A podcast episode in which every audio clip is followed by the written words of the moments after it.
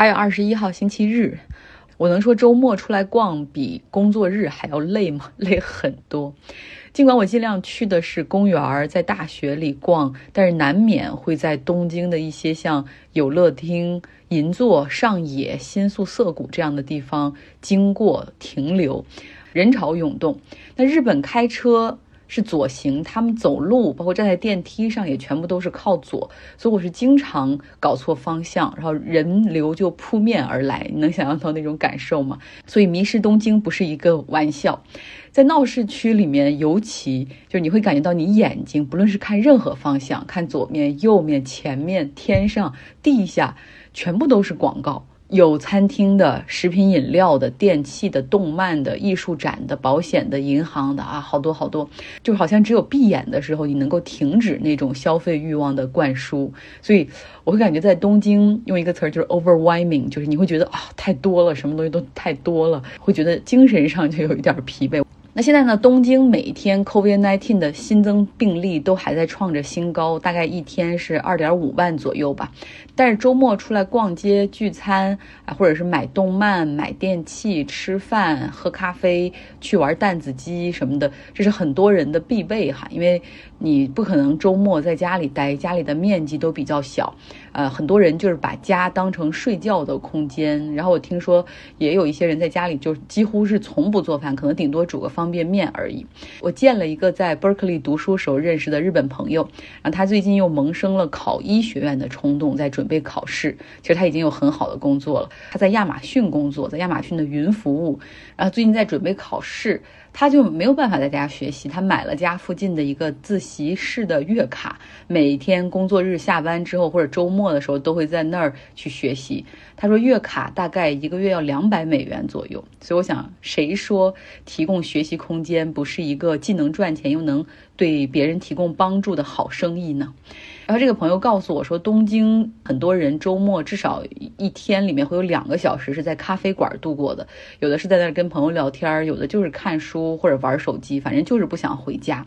所以很多东京的咖啡馆都是一座难求，还要等位。就这个城市里的人太习惯等位了，所以有的时候我就看那个。门口坐着一些人，我以为他们在休息，我就直接要往里走哈，所以就是没有想到咖啡馆也需要等位，有的时候这种消费社会的水平哈，连美国人都比不了。那当然了，一方面也是东京的这个人口密度要更大。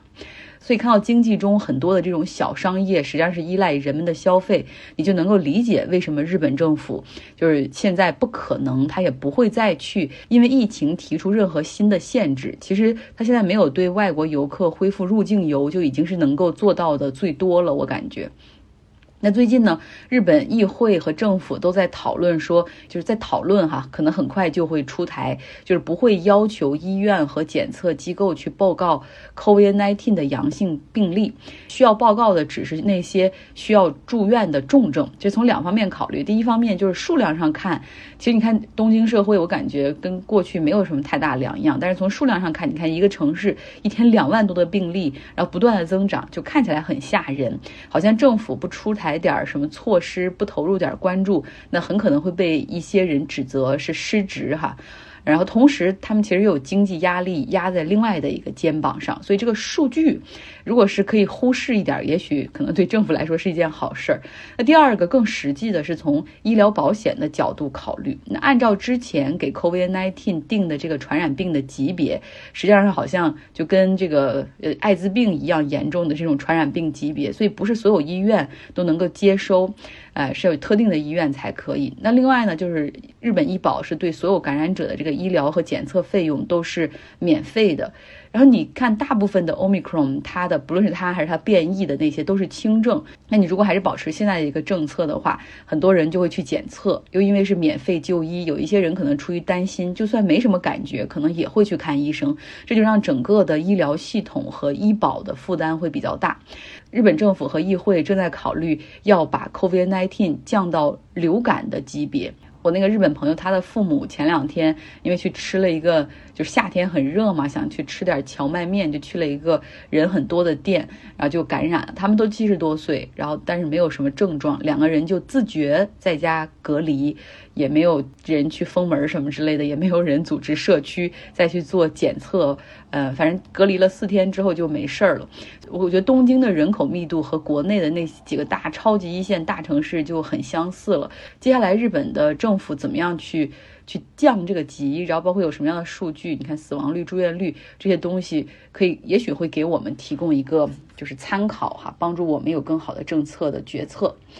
然后我这个荷兰同事跟我们一起来出差的，他是第一次来日本，然后他就喜欢在闹市区里进行观察。然后因为刚从首尔过来嘛，你会把日韩做成一个对比。他的第一印象就是说，哎呀，这日本人和韩国人他们对于时尚有不同的定义，穿着打扮明显不同。比如以女生为例哈，日本的风格非常有自己的特点，比如说要更加的。甜美可爱，然后就会穿好多层在身上，然后你看他们穿，哪怕穿短袖那种也会是泡泡袖，然后 T 恤也都会有那种花边的那种搭下来的那种大的领子，然后他还看到一些像二二次元的 cosplay 呀，然后穿着日式浴衣和拖鞋的这样的年轻人，是很独特的一种时尚的文化和审美的文化。韩国的那种时尚或者时髦，其实就比较国际化哈。然后这个同事还说，还感觉就是从平均身高上来看，韩国人比日本人高一些。然后也确实，我经他一提醒，也觉得嗯，确实是这么回事儿。然后我还跟一个中国朋友讨论说，为什么韩国人会比日本人高呢？然后他说，你想韩国最起码它还是在咱们那个东亚的大陆上，虽然它是一个半岛，它跟东北实际上那一块儿是是接连的嘛，所以你想，这东北人的身高不矮，所以韩国人的身高也不矮哈，不知道有没有道理。然后关于这两个国家的对比，我也想了一些哈。首先，第一个非常明显的就是夏天这么热，喝什么冷饮？韩国人几乎是全民喜欢喝冰咖啡、冰美式，就不分男女老少，不分职业，你是坐办公室的还是坐这种是出租车司机，你经常可以看到几个六七十岁的老头儿，可能聊着天儿，然后喝着冰美式，在咖啡馆里坐着。然后也不是说多么 fashion 的这种老大爷，出租车司机有的时候会车停在那个可以停车区的地方，然后跑去买冰咖啡，然后自己还带了那种保凉的那种保凉杯。那日本人呢就更喜欢喝茶，像乌龙茶、绿茶、抹茶都非常的受欢受他们的欢迎。然后他们喜欢喝咖啡，更喜欢喝拿铁，就上面有那个拉出花的，因为比较卡哇伊呢，比较可爱，可以拍照。在韩国的那个朋友润桥他就告。告诉我说，说这基本上就是反映了韩国和美国的一个亲近程度。因为朝鲜战争之后，当时韩国是百废待兴，物资紧缺，严重依赖美国的帮助啊。然后像咖啡、午餐肉都是那个时候美国所提供最多的哈，所以他们的这种各种方面其实受美国影响还是比较大的。其实韩国人也毫不掩饰自己对于美国的喜欢，这个在日本就就是强烈对美国喜欢的表达欲望就没有那么直接和明显，但这可能跟国民性有一些关系。呃，第二个第二个不同呢，就是韩国它的政务服务效率比较高，然后人做事儿也比较变通啊。日本呢，服务态度非常的好，就是比韩国服务态度要好更好哈，但是比较死板。然后死板可能太贬义了，就是比较认真啊，然后比较教条，凸显出了那一点哈。就是我们看过日本权力结构之谜的那本书的朋友都知道，就是没有人愿意承担责任，所以照章办事最容易。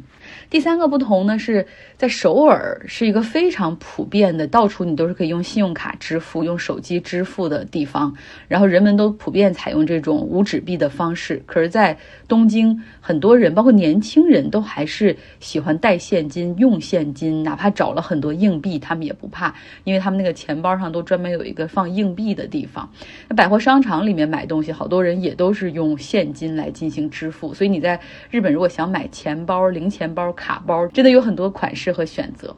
那第四点呢，就是韩国人对政治有非常强烈的表达的欲望，哈。大多数人，然后你表现在比如街上的游行抗议很多，然后拉条幅的很多，参与总统投票的人也很多，投票率有百分之七十。可是日本人就没有那么我们带引号的说热血，他们对于政治的那种体现更多的是冷漠或者不关心。比如我就问我那个日本朋友，我说你投票了吗？前段时间不是有那个什么参议院选举什么的？他说没有，我很少，几乎不投票。他说因为投票改变不了什么，也没有办法去改变自民。党的这种万年执政，所以逐渐的也就不关注了，不投票了。那第五点呢，就是韩国人比较客气哈，他们也会哎轻鞠躬，就是轻微的鞠躬，然后也会他们讲韩语的时候也有这种年龄的差距、职位的差距，会讲敬语。但是他们自己实际上是认为自己在东亚的这种儒家文化和美式文化中找到了一个 sweet spot，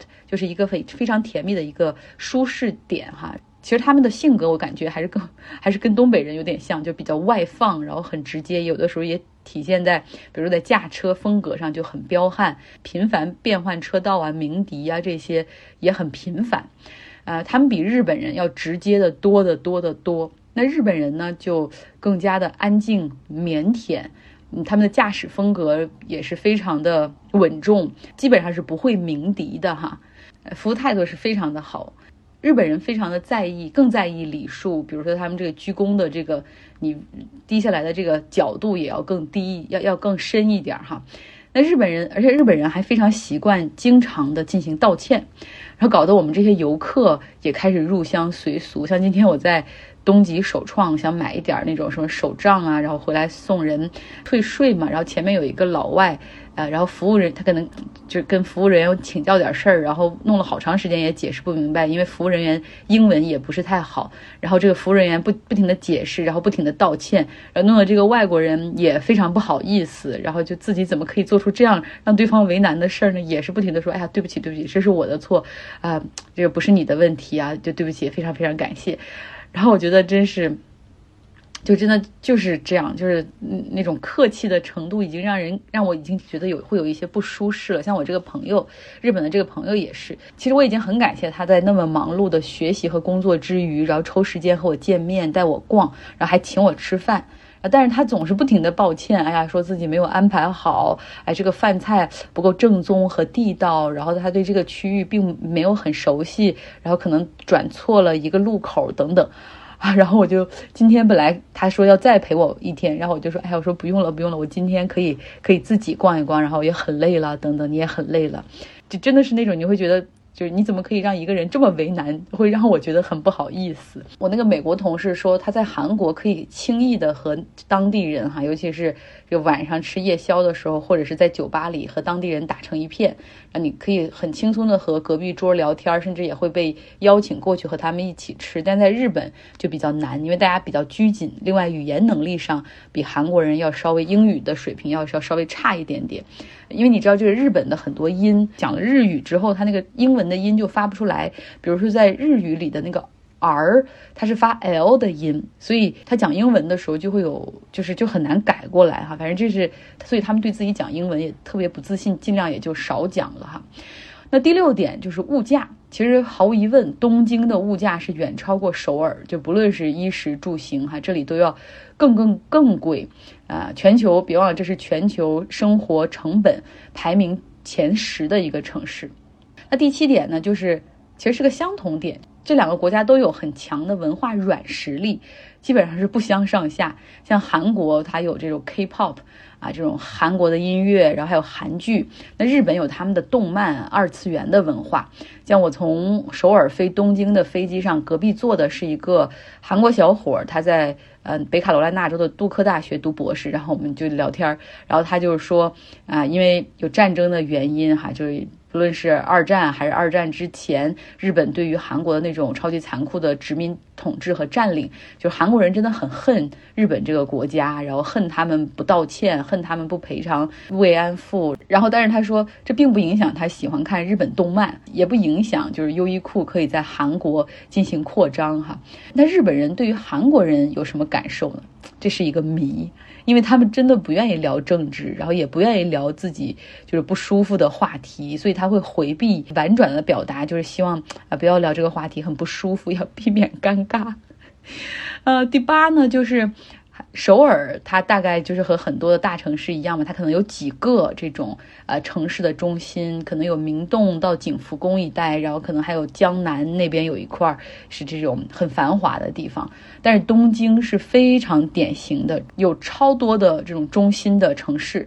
东京总共是有二十三个区，基本上每一个区都有自己的 downtown，然后都有购物街，那个 downtown 都有购物街，什么美食街，甚至我可以说每一个地铁站、电车站，其实那附近都有一个小的商圈嘛，就是反正这是一个你生活非常便利的地方，你基本上就是可能这个一个 block 或者是走路五分钟之内，你可以吃到你想吃的各种各样的东西，还能买到你想买的东西。我可以一直 go on and on 哈，可以一直讲很多。不过先聊到这儿吧，呃，然后有机会再给大家讲。其实还有很多很多的不同。好了，今天的节目就是这样，希望你有一个愉快的周日。